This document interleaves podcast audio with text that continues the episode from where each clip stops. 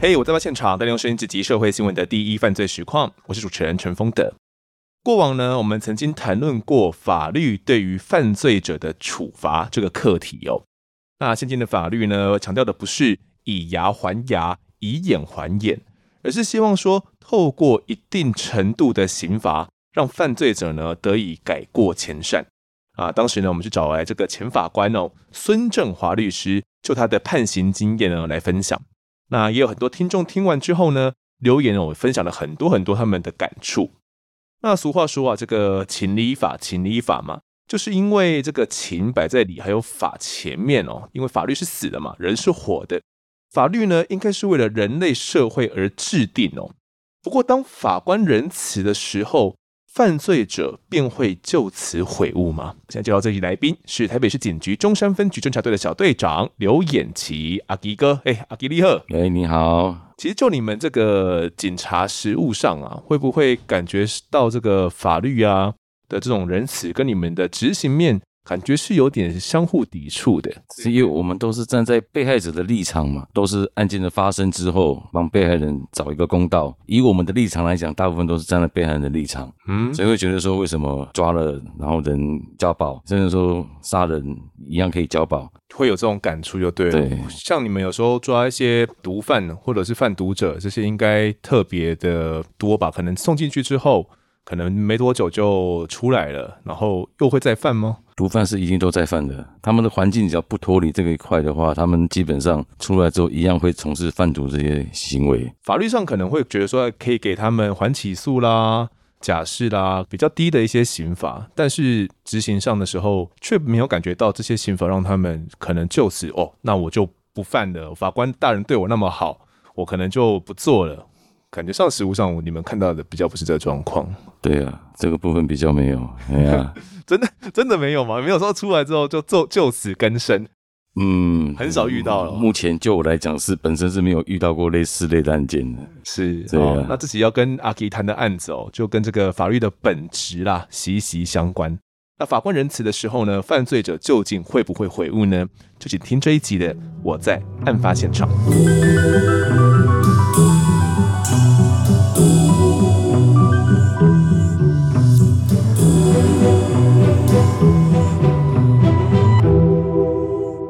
千零九年十二月一号，当天下午两点多，有一通报案电话。他说他是从台北市内湖瑞光路的华盛顿儿童托育中心这边有发生一个案子。那这个安亲班呢，其实就在这个内湖科学园区的闹区了，是托育啊，克服两岁到十二岁孩童的这个安亲班哦。那天的这个报案内容大概怎么说的呀，阿吉哥？当天我们是值班嘛，然后。派出所就来电话说，民众报案，勤务中心也通报，都说有人遭到枪击。嗯，那这个第一时间当然是这种枪击案发生，我们一定要赶快赶去现场去了解，去看一下现场状况。那到现场之后，因为那个一一九来了，那人就直接送到医院去了。嗯，那所以现场我们就有针对血迹的部分啊，还有民众讲说是枪击案件，所以找弹壳啊，找弹孔啊。就找一些相关的基证这样子，还有立即通知我们电视中心来协助这样子。那这个伤者是谁啊？伤者是那个幼稚园里面的老师，安亲班里面的老师。对，好，这个女老师哦，名字叫做黄琼瑶，当时是四十岁的年纪。其实，在安亲班里面呢、啊，孩子们都叫她是 Apple 老师。你们有了解一下这个黄琼瑶 Apple 老师她的一些相关背景吗？有去问了一下附近的人，或者是她的同事怎么说吗？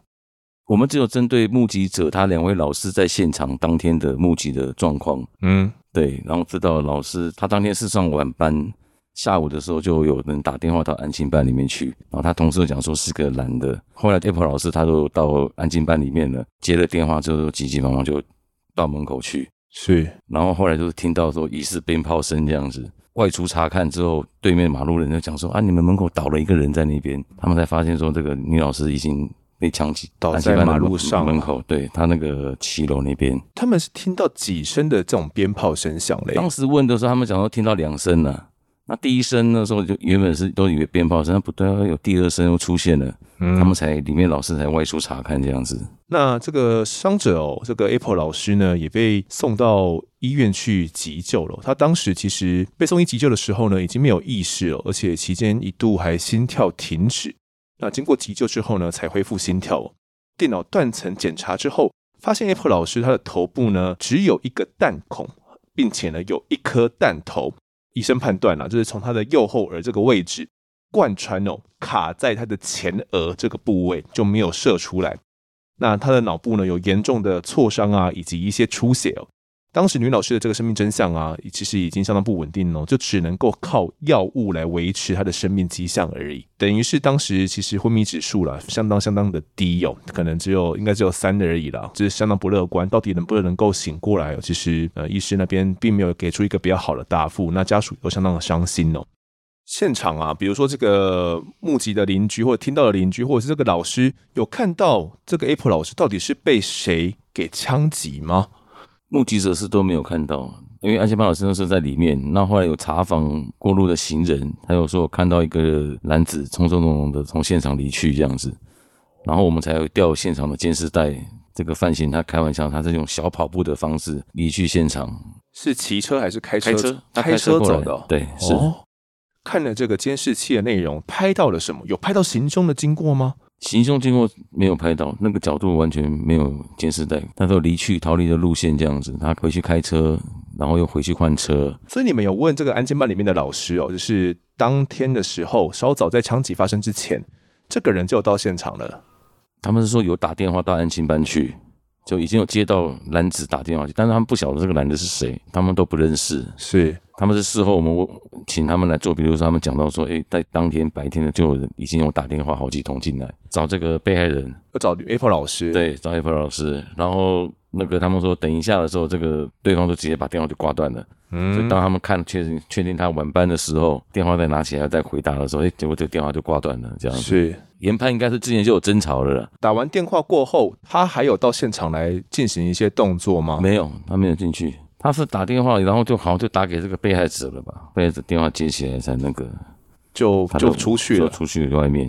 那其实当警方哦有根据这个监视器画面啊，就发现说这个嫌疑人啊有先在托育中心哦徘徊了大概十分多钟，接着呢就一直按门铃哦，要求这个 Apple 老师出来。不过这个托育中心呢，它本身是有门禁管制的哦，所以他并没有开门让他直接进去哦。说这个嫌犯呢、啊，该以夺命连环扣的方式呢，打给这个 Apple 老师。那 Apple 老师呢，一直等到大概两点三十五分的时候，就开门走出了这个托育中心哦，跟着这个嫌犯到旁边呢，开始来谈判。而这个监视画面有显示说，其实两个人谈判呢、啊，大约是一分钟的时间。到底详细谈判了什么？其实监视画面没有拍到哦。刚刚这个阿迪哥有讲到，其实没有拍到。不过后来就看到这个嫌犯突然匆匆忙忙的就跑离开了这个现场哦，他还有拿着一个枪支，并且还有有一个擦拭的动作，不知道在擦拭什么东西，在擦拭血迹嘛还是什么？反正他就拿着这个凶器，这个枪支呢就离开了现场。他那应该不是擦拭啊，他应该是开完之后他把那个枪支结合转开这样子，哦，因为他是枪管然后枪身这样两个结合在一起才能够激发，激发完就可能就转下来，两个比较好。比较好藏匿这样子的，在转的动作就转这样，他想把那个枪管转下来，嗯，那可能这个动作可能有人看到，觉得说他在擦拭这个东西这样子。我们研判是这样子的，对，就急忙跑到车上之后，开车离开了现场，对。鉴识人员呢也到了现场，我看当时这个照片是由阿善师哦，这个台北市健中心主任带队到现场来进行这个勘验。那现场我们有知道说他们采集到了什么样的迹证吗？应该也会汇报到你们专案小组这边来哦。针对血迹的喷溅，然后看开枪的角度，看是从正面还是从后面哪个方向去枪击被害人。自然知道枪击，先找弹头、弹壳，找一些相关的迹证。弹壳有找到吗？当时没有找到弹壳的情况之下，我们说专案小组研判就是他应该是持那种非抛壳式的枪械，像左轮手枪啊，一些散弹枪那种击发完之后才能够退壳的那种的室内枪械。他就是打完之后，他的这个子弹还会在他的枪支里面，枪支里面，还要手动退壳哦。对，是。哦，它不会自动抛壳就对了。不是，一般会有两种状况哦，一种是可能熟门熟路的凶手，他会把弹壳给捡走。是，你们有想说这种可能性吗？我们是认为没有这个可能性。应该就是这个枪支的本身的设计，因为那是大白天的情况之下，而且内湖那个地方人来人往。那还蛮热闹的，那个时时间点在那个路段来讲。那这样案发过后，当地又是这个安亲班哦，里面很多学生啊什么的，会不会可能像孩子啊，或者是家长会有点害怕？家长听到这个都是马上到现场看自己小朋友能够接走就带回去这样子的。想想也是哦，可能孩子听到原本不知道真的是什么样的事情啊，可是知道说啊，可能是老师遇害的话。如果知道 Apple 老师是教自己的话，可能真的那个心心态上面会对成一个小朋友会有个阴影在，对，真的会有阴影哦。对，那我们有通知 Apple 老师的家属也有到案，可能一起来制作一下相关的笔录，来了解一下这个可能开枪的人是谁吗？有啊，当时有通知他是他妹妹吧，我记得。然后他妹妹来的时候就表示，那时候有讲说他跟一个无姓的这个男子在交往，然后在交往过程中就有曾经有暴力相向过。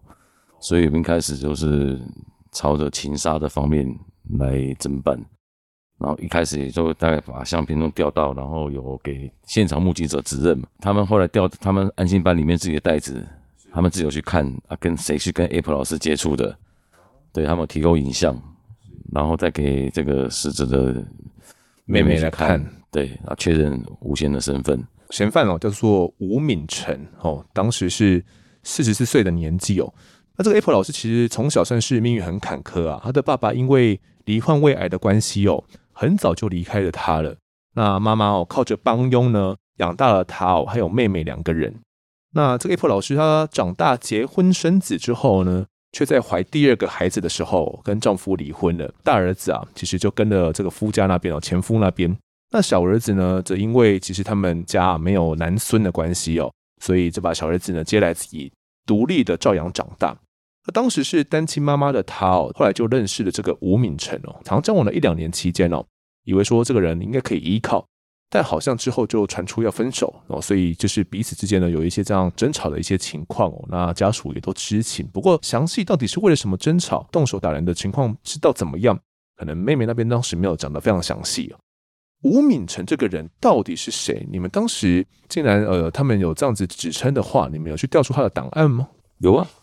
他那时候就是因为他之前就已经有杀过一任他之前前女友了，相关人证有指认他的身份，然后他的特征点跟影像调出来又很非常的符合，所以那当下我们就锁定身份了。你刚刚有讲到这个吴敏成曾经杀过他前一任的女朋友，是不是？这部分你们有看到资料是怎么样的呢？那个时候我们调资料是持刀杀他的。其实这个前一案哦，是发生在十六年前哦，其实年代稍微久了一些。当时吴敏成哦是拿刀刺死自己的女朋友，他吴敏成才二十八岁而已哦。他在桃园的大园乡呢担任工厂的仓储员。那当时的他呢其实已经结婚了，却婚外情跟厂房内这个上夜班的汤姓女同事交往。那交往之后呢，他们有一天啊开车出游哦。那吴敏成呢因为答应帮女友借钱呢，却没有借到，那被他的女朋友嘲讽。那愤怒之下，就拿刀刺向女友的心脏，导致女友呢当场身亡。那他犯案之后呢，可能生无可恋哦，就拿刀刺自己的腹部两刀哦，企图要来轻生，并且呢开车载着女友的尸体游荡哦，把尸体呢弃置在桃园凤山岩观音寺这边。之后呢，他可能又到了医院来救治哦，救治完之后又找了律师呢向警方去投案，应该说自首了，因为当时警方还不知道有这样的案件发生哦。那当时因为自首的关系呢，吴敏成就获得了这个减刑哦，被依照杀人罪判了八年。关这八年期间哦，恰巧又遇到了这个法务部啊，他有放宽假释的门槛。从原本呢，你必须服刑，如果说八年的话，你可能要服四年，你才可以假释。但当时呢，就放宽了假释的这个刑期哦，就是你只要服刑到三分之一哦，可能两年多，你就可以来申请假释了。所以最后的这个吴敏成。他在服刑两年九个月之后呢，就被获准假释出狱，就回到了社会间哦。那一直到多年后，又在犯下了第二起的案件，同样是把女朋友给杀害掉。所以你们当时调出了这个案件资料的时候，阿基哥，你心里面怎么想？怎么会有人会连续的杀害自己女友嘞？就像回归到刚才你的问题这样子，人抓了之后，然后法官认为有再认为有再教化的可能，就放出来了。但是我是一直深信人性是本恶的，因为像这种人，他出来之后，你看又第二件，难保说之后不会再第第三件，就像毒贩一样。可是他当时其实就是因为自首的关系被判到八年嘛。是看了一下那时候的一些新闻，应该是真的有符合自首的一些要件啊，不然法官当时哦这种杀人案件，你说判八年，哇，这真的是刑度蛮低的。没有自首的话，我相信呃没办法判到那么低啦。加上那时候的这个放宽假释的门槛嘛，种种的影响哦，让他在监狱里面，你说要醒思啦的时间也没到那么长哦，就这样出来了。在警方追缉凶手的时候，也就是在案发第二天呐、啊，十二月三号的时候，因为这个子弹嘛，从这个 Apple 老师的后脑射入，然后卡在前额，那没办法开刀取出了，所以被医院呢宣告脑死哦，那只能靠着药物跟呼吸器来维持生命而已。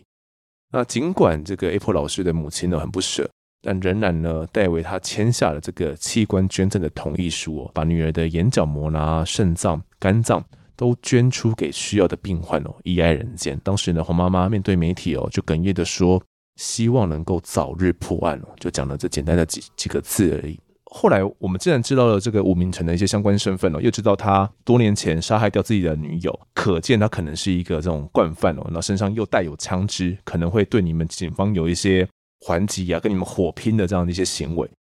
当时在我们专案小组应该很快的成立了嘛，那也有一些讨论吧。所以当时就先从他交往他的背景，然后来分析这样子，然后从他的朋友亲友之间去调查，那发现说其实他这个人本身接触主要都是家人的部分。然后，所以专案小组那时候就兵分多路，找他的哥哥姐姐，包括他的前妻，做一些相关的查访。他的兄弟都讲到说，他之前只要心情不顺遂的时候呢，就会回到他父亲的墓地那边，倾吐一下他的心声。是，所以专案小组那时候没有到现场去做整个路线的规划，在那个墓的周遭画个现场图，然后我要怎么布岗这样子，然后去做查访，然后调阅现场监视带，才查到说他案发当天他从他家离开。开着车离开之后，又把车又开回去摆放完，然后才骑乘他自己的机车离去。那因为他当下那时候有背个背包嘛，所以那时候想说他们的枪支应该是放在背包里面？对。但是离去的时候，骑摩托车的时候是没有那个背包的。那所以我们都认为说那个枪支还在这个车辆里面。后来换交通工具。那所以现在首要就是要先找到这个汽车吗？还是？汽车都停放在他们家，他跟他前妻住的地方嘛，所以我们那时候马上就把资料整理完之后，就针对他们家里面的部分去做仔细搜索的部分，想要去先查过看是不是枪支有真的在车里面。那去查的这个经过顺利吗？真的找到枪吗？呃，是还蛮顺利的，因为那天我去请票的时候，这是题外话了。票送到院方的时候，一般都会在那边等待嘛。然后那天书记官出来说：“啊，你这个台北市来申请？”我说：“对啊。”他是那个枪击案那个老师那一件吗？我说：“对啊。”哦，他就很快帮我们把卷送去给法官，等票等的最快的一件，十五分钟票就下来。十五分钟哦，超级快。对，嘿呀、啊，因为这个是那时候社会瞩目案件呢、啊，大家新闻每天都在报这个案件。是，那法官也是很支持我们这样子，就从他的家里面一些相关迹证先核准搜索票。然后我们就去搜索，然后在他家就扣到他在家里面改造枪械的一些工具、子弹，还有一把枪支是枪管没有畅通的。然后那时候找到类似枪管的部分，但是其实那时候在他还没有到案前，我们不晓得他这个手枪是怎么样激发的。后来才发现他那个枪管是都已经钻孔钻好，就摆在家里面。然后那个小颗的子弹就是放到枪管里面，就一次就一发。等于他那个扳机是用一个卡榫吊的，释放之后，他击发之后，要马上把那个枪管转下来，再换另外一个枪管。所以他这个应该是有已经有预谋了，嗯、他已经把子弹放在这个枪管里面带去现场了。所以只要一把枪管换上去，里面就会马上击发。对，你们是到他的桃园老家去是吗？就是他跟他前妻住的地方，我们还特别问他说：“啊，你为什么你你们都离婚，还让他住在家里面？”前妻他也有讲说，他也常常这样恐吓他，他说：“你不让我住，还是你要怎么样的话，我就放火把这个房子给烧了。”哇！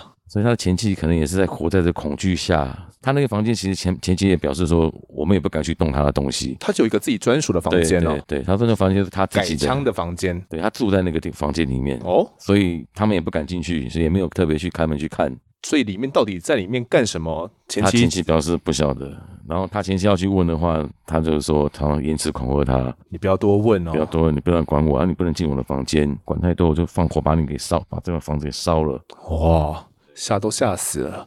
所以在那边是一个非常专业的一个改造手枪的一个小工作室的感觉。他工作室，他自己有像他自己，我们找到他的绘制的那个改造枪械的图啊，他自己有设计图，设计子弹啊，设置枪管啊，要怎么这个拼装子弹啊，像弹头、弹壳的部分，他都自己绘图。找到那些东西的时候，我觉得很神奇。他画那个设计图，画到小到零点零一公里这样子，他都标记得很清楚。所以我在里面就查到了有些半成品，这些枪管的部分，因为它是组合式的嘛，所以只有前面那一节。那当下我们看到的时候是，其实讲真的，这个枪管也不晓得到底是要从哪里去组装。那我试过，他现场查到那把一百八厘米的改造手枪，但是又不是那个的枪的枪管啊。就不知道什么东西的枪管就对了，对，那看不出来是装在什么东西上面的，是不是？看得出来是它有一个旋转可以，另外一个卡榫可以衔接的地方，就是它到完之后，我们起货那个枪支枪身的部分是后半截，还有我们在家收到是前半截，枪管就主要是枪管，然后枪管就是子弹就直接塞进去带出门，只要跟这个枪机一结合就可以激发了。所以这样的东西是他自己设计出来的。对，就我查到一个相关的资料，是吴敏成，他本身其实是这个士官学校毕业的，嗯嗯嗯，应该是有这个相关的从军的背景啊，所以可能对于这个机械原理啦，哦，你说我们当兵可能一定会有打靶嘛，所以要擦枪啦，然后要保养哦，所以大部分解细部分解，对于这个枪支有一个基本的了解，一个概念在，对，一个概念在，可能真的有兴趣吧，或从哪边去学习到这种枪支的一些。技术，然后就自己画了这个设计图，找外面的铁工厂。但是铁工厂他看到这个东西，他们一定知道是违法的嘛。但他都分开做，他可能找这些工厂是做弹壳的部分，啊，那些工厂是做底部底火的部分，这样子。主要是弹壳的部分啊，因为像弹头那些都是像现在很多那种模型枪店都可以买得到。个别的去做完之后，他自己回来组装。对，去车完这个弹壳之后，大概型出来之后，他再回家，他家里面有些工具能够固定子弹这些，然后再去压，再去把那个研制。出来这样子，这边要强调一下，呃，如果在家里面效仿的话，是会 违法的哦。这种枪炮弹药管制条例嘛，你这改造枪支的话是有刑责的哦。千万不要因为兴趣的话去任意的模仿。你们竟然在这个前期架里面有查到这样东西的话，我们在他的车上有查到这把枪吗？到底有没有查到？那个时候有去搜索，没有查到。等于是他可能就不知道放在哪边，没有放到包包里面去就是，可能藏在其他地方。案发后就带走了。所以他犯案后有回到前妻家那边吗？前妻知道说他犯案了吗？你没有问到前妻吗？他是后来他去他姐姐那边，然后再联络他前妻带小孩子来，然后说。要看他们最后一面，但是因为当下其实他们小孩子好像对他本身也是很感情不是很好啦。见完面之后，他就就离去了嘛。他是先去找姐姐，找姐姐去姐姐家，然后当下他有告知这个事情。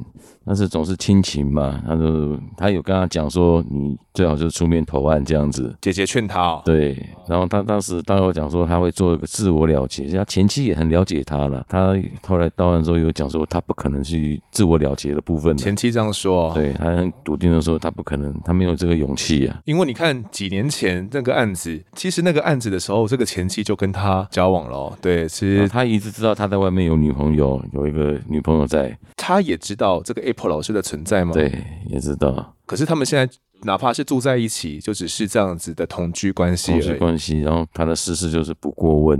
所以案发当天的时候，他就到了姐姐那边去，那并且也联系了前妻，带小孩子一起来看他的最后一面。他想看小孩最后一面，对，又找他兄弟过去。姐姐有资助他们，或者是有给予一些金钱上的。姐姐有资助他五千块，他自己到案后，他自有坦诚说要给他弟弟，因为他说他弟弟本身就是没钱的时候就会去找他嘛。那给这五千块，呃，就我们这种法律上而言，是有帮助或者是帮助逃亡吗？我那那当然是有啊，因为你已经知道他涉案了，他也告知你了嘛。然后那时候新闻媒体已经在在播报了，播报了，大肆播报了。当下照理讲，你应该是马上要通知警方人员，而不是说给他五千块，对，给他资金这样让他离去。当时我们一开始在请搜索票之前就有锁定到这一部分了，是不是？那个时候还没有，是他们后来到案之后才我们去问，才发现有这个部分这样子。之前有清查过他的交往的脉络嘛？他主要还是一些亲戚、兄弟姐妹、前妻这些，所以那时候就想说把他的金源给断掉，不要让他接触这些人。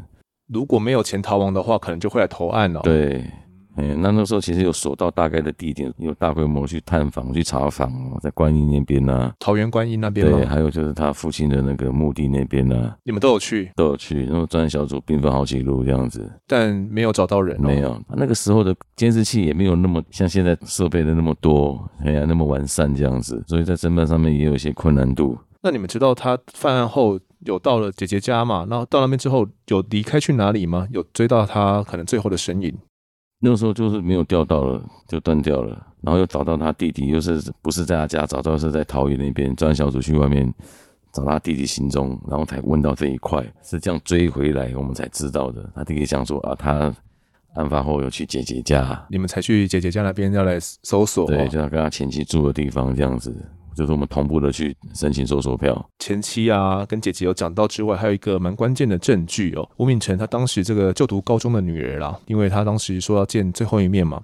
这个女儿的日记里面就写到这样子的话哦：十二月一号呢晚间七点多，父亲在姑姑家呢与家人见面。当父亲坦诚杀人的时候，让他觉得很讶异哦，不能够接受父亲为何要做出这样的事情。当时心中呢，只有一个恨字可以形容哦。但看着父亲对他们说出这可能是最后一次见面的时候，我觉得心里很难过了。所以在父亲跟大家道别完，准备要走出门口的时候，他就看着父亲的背影哦。他一直想说想要上前啊，把父亲呢紧紧的抱在怀里，但是心里面又很挣扎哦，踌躇不前。最后就看着父亲呢离去了。不过当晚哦，他就想开了，他想要告诉父亲，我不恨你了。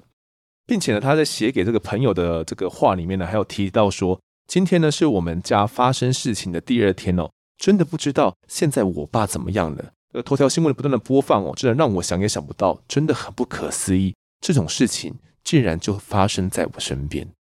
那这个女儿当时我没有把她通知到案吗？有跟她理清一下她所看到的这个状况。没有，那时候是在他们家，就是搜索的时候找到他女儿写的笔记这样子，所以更佐证他犯案后还有去见面，然后他姑姑有去接济他的这个部分。是姐姐啦，前妻想要赖哦，都赖不掉，真的有这一块的事情发生。那后来这几年，因为他有一些刑责问题嘛，我们也将他这个扣到案之后，前妻部分他有一些法律的责任吗？嗯，也是要有藏匿人犯的部分，还有他枪炮的部分，因为他说他在家里面完全不了解嘛，他说没有进去看过。但你们存疑哦？对，我们存疑。那当下我没有跟检察官、检座那边有报告这个状况，那也知道他的经济来源就主要是在这一块。跟检座那边报告之后，我们就决定说他们亲情喊话，所以有另外当天有发记者会，让他姐姐还有他前妻出面，第一个得向社会大众致歉。然后也对被害人这边有个致歉之后，然后希望他弟弟赶快出面投案，他先生这样前夫。所以这个计划是你们跟检察官讨论过后，对，觉得这样做应该是可行的，是吗？对，是。当时你没有想过说这个吴敏成啊，有没有可能真的轻生了？因为你们到那个时候大概已经四五天过去了吧？嗯嗯嗯嗯，这部分他前妻就表示说他。不可能去做这个事啊！斩钉截铁的告诉我们这样子，姐姐的部分也有劝他出面投案，所以我们那时候认为说他只是暂时的躲藏而已。哦，对，所以他用这个部分让他们家属来出来出面做个亲情喊话。当时出面就是一定是先对被害家属先做一个致歉的动作，然后也呼吁他弟弟说一定要出面，他说这样子会连累到家人这样子。当天哦，我记得这个姐姐跟前妻都哭得很伤心呐，哦，然后姐姐也说，因为弟弟你的事情哦，真的是影响到害了全家人哦，也都被连累了。前妻的部分也说，呃，希望你可以勇于面对了哦，不要让他的女儿哦也替他这样担心，因为其实女儿也是挂念着这个爸爸哦，可能担心说他会不会真的做出一些。轻生的举动，对，所以希望他可以勇于面对啊。那这样子的喊话，如你们计划的，也都这样执行的。在这样喊话过后，透过媒体的播放，真的有效果吗？有啊，在过两天之后，他就出面，就真的出面投案，有透过律师这样子，就到桃园那边去投当地的分局，找了律师一起到桃园那边的分局去投案了。如你们所计划，真的出来了。对，然后把自己作案的犯的枪支也交出来，这样子。你们应该也马上赶到了桃园那边去，对吧？对，是。到了现场过后，我们是将他给带回到我们内湖这边来进行侦讯。对，当时你有看到他的这个状况吗？就感觉就很自然啊，因为觉得。就是好像反正事情也发生了，他说我就是要出面投案的，然后他认为说他这个就是所谓的自首，他觉得这样自己是自首，对，他认为他是自首，但是其实一开始案发的时候我们就已经锁定身份了，他说十六年前的案件可可能是更久之前。那当时我们也没有特别去追查他这个之前发生的状况。那这一件我们本身这件事，因为我已经知道你的身份了，而你出面是只是在投案，并不是所谓你讲的自首。然后他后来到案之后，他有拿出他当时当天就写下的那个遗书。就说这个案件是他做的，然后很对不起社会大众，所以他终究还是没有那个没有那个勇气啊，自己亲身就是。对，他的后来还是在两天后就还是出面就投案了。那这投案前呢，他其实还有拨打电话给他的女儿啦。我跟他讲说，爸爸对不起你们哦，你们要乖乖哦，我要去投案的。那他之后呢，就找了十六年前他枪杀女友所找的这个辩护律师哦，和请勋律师一起陪同到桃园的警局来投案哦。他还说。呃，如果有机会的话呢，哦，想要到 Apple 老师的灵前哦来上香来表示他的歉意哦，他愿意出来来面对法律的制裁。那经过七天的逃亡之后，他拿着凶器来投案，那个凶器到底是个怎样的凶器？大小差不多跟钢笔手枪大小差不多，只是说它那个是两节式的嘛，啊，它本身枪击的部分是主要是一节，那就是我刚刚。给你报告了，就在他家收到那个枪管的部分，一节的部分，它有长有短这样子，配合他现在自己做的这个改造的子弹，所以我们更加的确认说，他当时就已经是预谋了，他把子弹已经放在枪管里面，就带到现场去，所以他在现场直接把枪管跟枪击结合之后，就直接激发了。因为我们当时有听到两声的这个枪响嘛，所以他等于是有换过的一次枪管。他当然说，比如说讲说这个 Apple 老师说言语激励他这样子，有激到他是不是，是认为说。啊！你要对对我开枪的类似言语啊，所以他在换了枪管之后，马上就他可能转身离去之后，就对着他的背后这样直接直接击发。到底为什么吴敏成要去杀害 Apple 老师他的前女友呢？他有讲到为什么吗？到底前因后果是怎么样的？你们问他，他讲是讲说这个女孩子要跟他借钱呐、啊，然后他就是跟第一任女友讲的理由都差不多了，所以我们认为说他这个都是他片面的说辞嘛。那当然，我们被害人。也往生了，也没有办法再查证这块部分了。被害人姐姐那时候就讲，她之前就去这个安亲班有泼一些沥青啊，就在那边就是做一些骚扰的动作了。前妻有表示说，她要去做了他这样子，然后他前妻也一直阻挡他说，你不要去做傻事，怎么样怎么样。他有跟前妻讲，他要去杀这 Apple 老师。对，他前妻那个时候到案之后也有说，他要去阻止。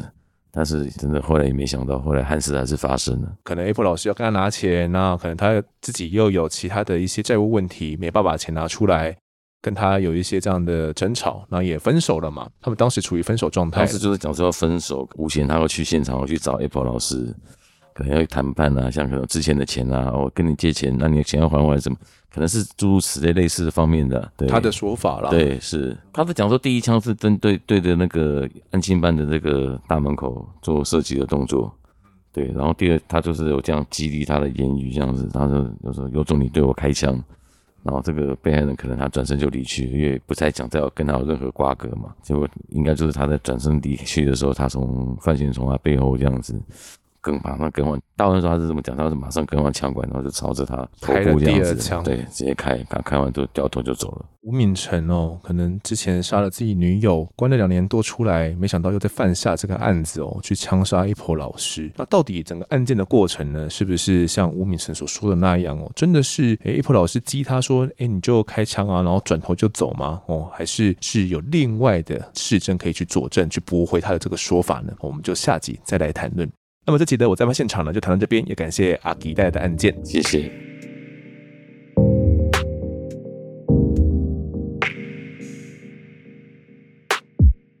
接下来到听众时间，首先介绍透过我们的 Mr. Bus 订阅哦，成为案发侦查团队的新成员。那么这一次呢，加入的是两位侦查员，第一位是念念，他说一直想不通呢，为什么丰德要叫听众肠粉？想说是不是错过某一集的梗哦？收到赞助的信才知道是肠粉呐、啊，哦，这个第一个肠粉是广东肠粉的肠粉哦。那之前呢，其实我们都会称呼我们的粉丝是肠粉啊。那这个肠是呃案发现场的肠啊，这是肠粉哦。那其实呢，就是一个谐音双关呐、那可能像这位念念呢，我们的侦查员不太了解，我相信也有很多我们的听众也可能不知道是什么梗哦。反正也不重要啦，就是都可能就是我们称呼粉丝的一个方式而已。那另外一位侦查员呢，是陈凤九的妈妈，她说谢谢风德和 Q 妈。以及所有来宾完成这么棒的节目。好的，那其实这位凤九的妈妈呢，之前也有在我们 Apple Podcast 底下的评论区有留过言哦，我对她其实其实蛮有印象的。那相当感谢念念呢，以及这个凤九的妈妈一起加入我们的案发侦查团队。那如果其他听众呢，也想要成为我们案发侦查团队的一员的话，请下载这个 App 叫做 Mr. Bus MB 三哦。那么透过 MB 三这个 App 呢，你可以收听免费的音乐哦，以及各大的这个 Podcast 啦，当然也包含了我在案发现场。那如果你有订阅赞助我们的话呢，你在里面这个留言哦，也会特别的被呃有一个标注的效果啦。除此之外呢，也会获得一些相关的权利哦，比如说可以获得，如果你有年缴啊，或者是呃每个月月缴持续三个月以上的话呢，就会获得，比如说纸胶带啦，以及我们之后会推出这个帆布包哦。那不管你是成为侦查员啊、侦查队长，或者是分局长哦，也都可以加入到我们赖的这个群组里面，大家一起进来聊聊天。里面其实有很多我们的案发老粉哦。好的，接下来读一下干爸干妈们的 donate，这次抖内的呢是 Giselle，他说节目很棒，来宾也很棒，括号但我受不了那个牧师了，拜托不要再找他了。我不在意呢，来宾不像主持人这么能言善道，括号废话，警察又不是靠嘴巴赚钱的。希望呢，冯德不要在意酸民，加油。好了，那那个黄明正牧师的部分呢，我相信可能真的大家有部分的听众啊，听了之后比较不能够呃认同他的理念哦。但偏偏他又是一位可能有辅导过相当多死刑犯的一位牧师哦。到底要不要找他再持续来呢？我真的是也是陷入两难呢。如果之后还有案件需要找他来的话，我会再仔细的思考看看。那么呢，也感谢这位听众能够支持我的理念哦。我相信很多的来宾哦都不是很会讲话的人哦，像我一样，我也不是很会讲话了，但是。他们却愿意来我们的节目上面呢，来谈谈这些呃案发的经历哦。其实他们有时候也都是鼓足很大的勇气才可以来谈啊。所以他们私底下的人可能都是比较默默一点啊，或者是比较低调一点的人哦。不过也都是愿意接受我的这个邀访，所以其实我都是相当相当感谢的，也是靠着他们哦才有这个节目了。好的，那接下来读一下听众们的留言啊。那第一位留言的呢是阿拉莲虎，应该是这样念吧？他说。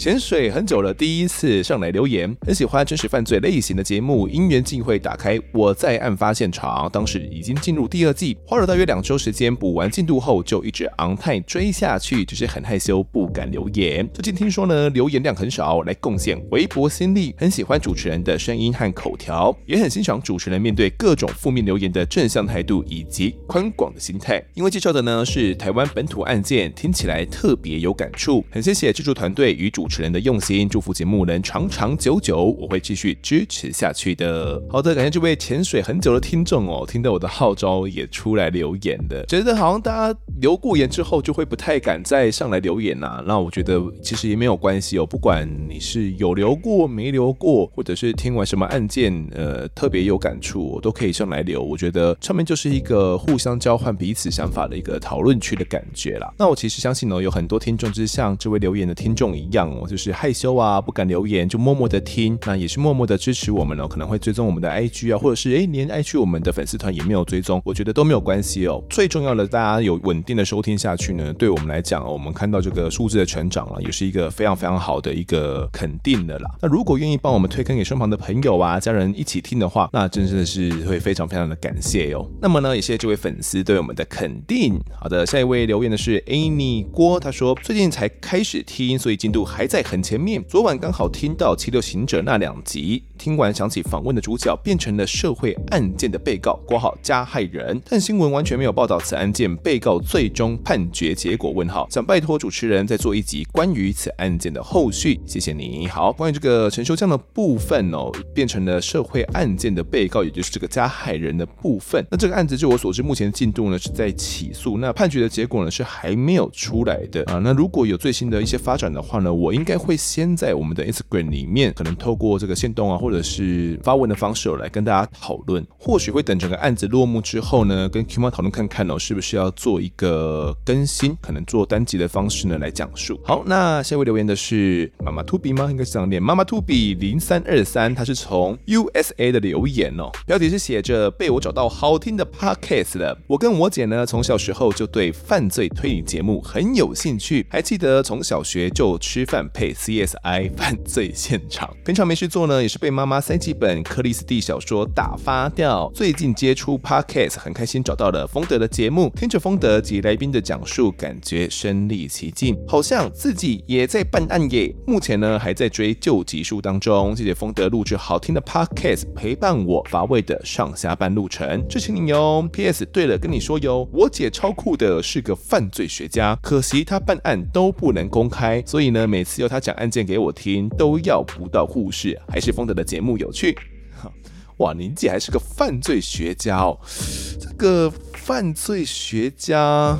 是哪一方面的犯罪学家呢？是像这种心理剖会，像小叶老师那样子的犯罪学家吗？还是哪一方面的犯罪学家？哇，你这样一讲，我其实也蛮感兴趣哦。不过可能是因为办的案子比较机密哦，有些案子就不太能够公开，连要分享给自己的家人哦，也都不太有办法。其实很多侦办中的案件都是这样子啦，不太能够透露给自己的家人知道哦，因为有这种侦查不公开的问题嘛。我相信在国外也是一样的哦，所以不太能够跟你谈。不不过我相信一些已经侦结的案子，呃，或许是可以谈部分的啦。那可能这位听众呢，跟姐姐从小就从这个 CSI 犯罪现场的这个熏陶，我才会对这个犯罪呢特别有兴趣。那妈妈可能也是有帮助到啦，很开心呢，你会喜欢我们的节目。好，那下一位留言的呢是这个张练祥，他说想不到第一次留言被 iPhone 出卖本名。他说嘞，我确实是房屋中介，如果不小心变成凶宅的话，刚好案发现场有讲经过，这样呢可以。顺便推坑客户吗？查迪，预知详情，请收听我在案发现场。好的，那这位听众呢，其实之前就有来我们的 Apple Podcast 有留过言哦。那如果你的案子哦刚好有凶宅的话呢，又刚好我们的节目有讲到的话，我觉得呃。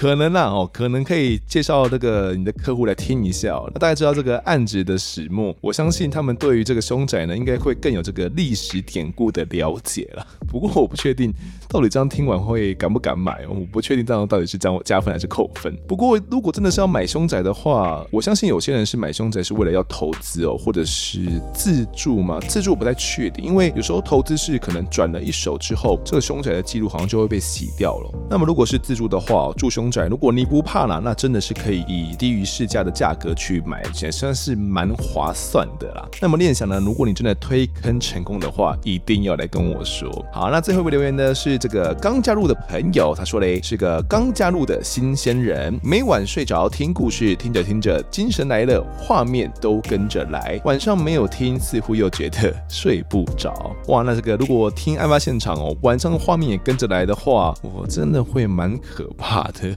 我觉得听 podcast 就是会这样子啊，特别是听这些真实犯罪故事哦，你脑中会去补很多很多的画面，这也是我喜欢听 podcast 的原因哦。那有时候听着听着可能会毛毛的啊，毛骨悚然哦。像我有时候看完鬼片回到家也都觉得哇，好像背后有东西，呃，觉得关灯之后怕怕的。那么听这个真实犯罪故事哦，我相信也会有同样的效果了。不过没有听就觉得晚上很空虚啊，有的时候就是睡不着嘛，就想要听个东西来帮助自己。睡眠，哎，这个就是两难呐、到底要不听不要听呢？嗯，如果没有其他时间听的话呢，好像还是只能留到睡前来听，那就只能啪啪的睡觉喽。